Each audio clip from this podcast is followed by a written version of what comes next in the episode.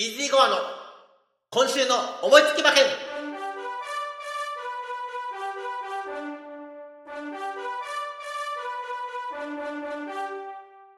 はい。やってまいりました。イージーゴアの今週の思いつき馬券。ただいまですね、収録時間は3月7日の朝でございます。本日は G2 弥生賞ございますけれども、その前に、前回の放送はですね、えーいつでしたっけ？?2 月の21日、あ、はい、その名前だったんですね。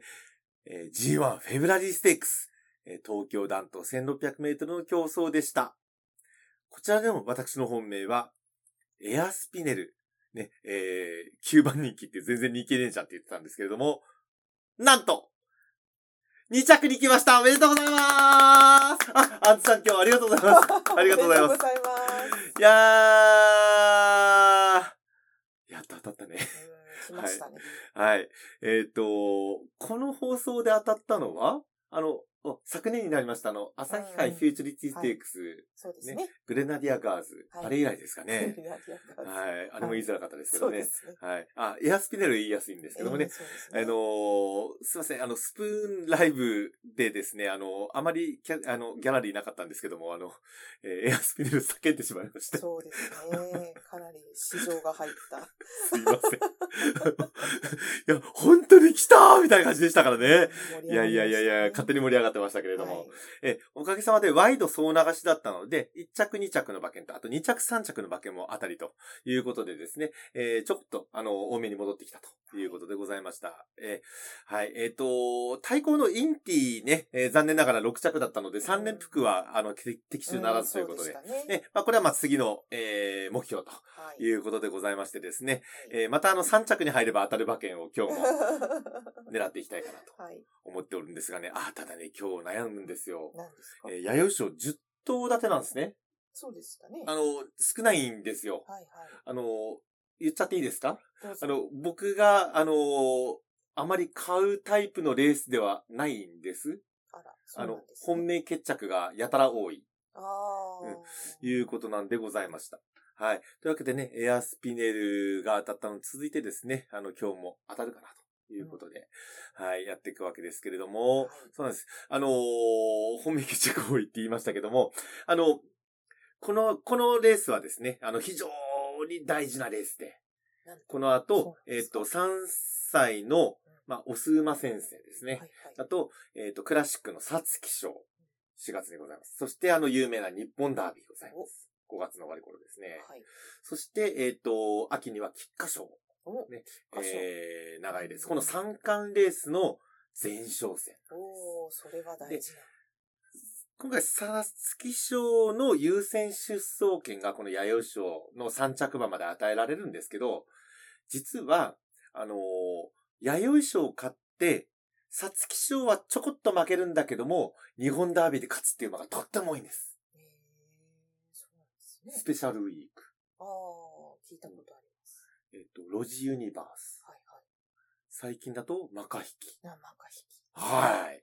こんな感じでですね、他にもいっぱいいまして、実は、皐月賞よりも、ダービーに相性がいい、この弥生賞。うんということでですね、あのー私は例によって穴馬を狙うんですが、はい、すいません。どうなんですかこの10頭で穴馬。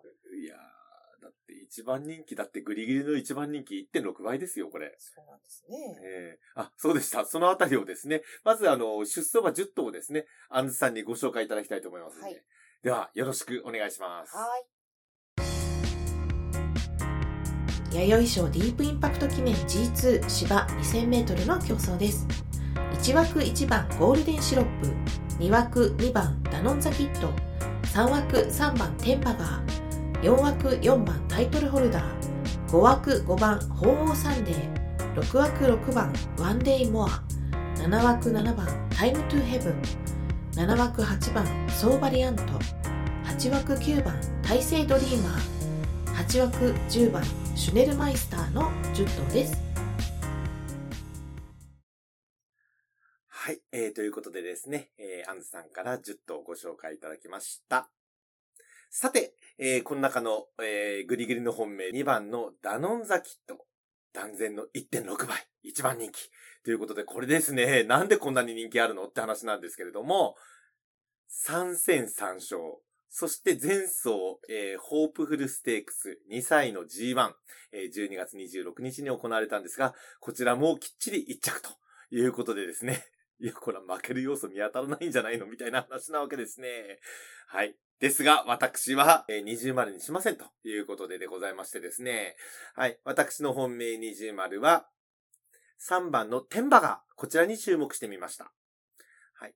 えー、こちらですね、あの、3戦一勝馬。えそんなに格下で大丈夫って感じなんですけれども、確認しますと、新馬戦、えー、3着、えー、そして未勝利戦が1着、そしてですね、4ヶ月半の休養を挟みまして、前走は1月に行われました、今回中山2000メートル同じ舞台の京成杯ですね、えー、こちらだったんですけれども、なんでしょう、安定したレースぶり、えー、に感じられたんです。えっ、ー、と、中段からですね、最後、えー、足を伸ばして、ただ、前を捉えきれず3着ということだったわけですけれども、こちらですね、あの、枠順も3番内側とよろしいですし、えー、十分ですね、今回は届く可能性があるんじゃないかということでございます。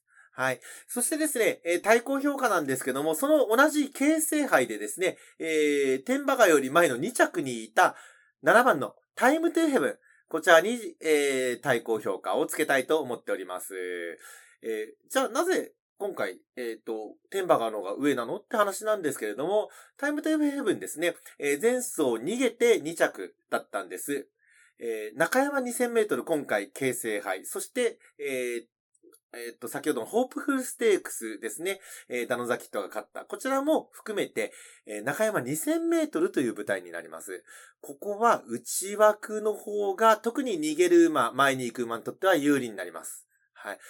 そんな中でタイムトゥヘブン、まあ、10頭立てではあるんですけれども、えー、ちょっと外目の枠に入ってしまったので、えー、他の馬と比べて逃げられる。仮に逃げたとしても、すんなり逃げられるかなというところがちょっと心配なところでした。うん。えー、ですので、ちょっと評価を下げて対抗としております。はい。えー、そんな感じでですね、えー、そうやっても形成敗馬券。うん。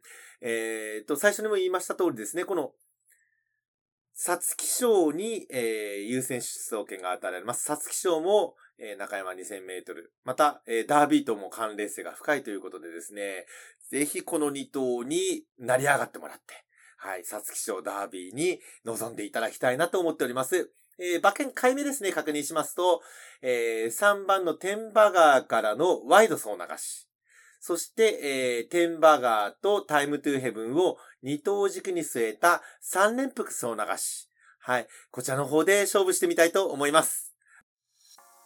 はい、ということでね、予想させてもらいましたが、いかがでしたですかね？当たりそうですか？いや、わかりますね。ごめんなさい。楽しみですね。今日、今日も楽しみましょう。ね、あの、本当に弥生賞ね、いいレースになることが多いんですよ。そうですね。うん。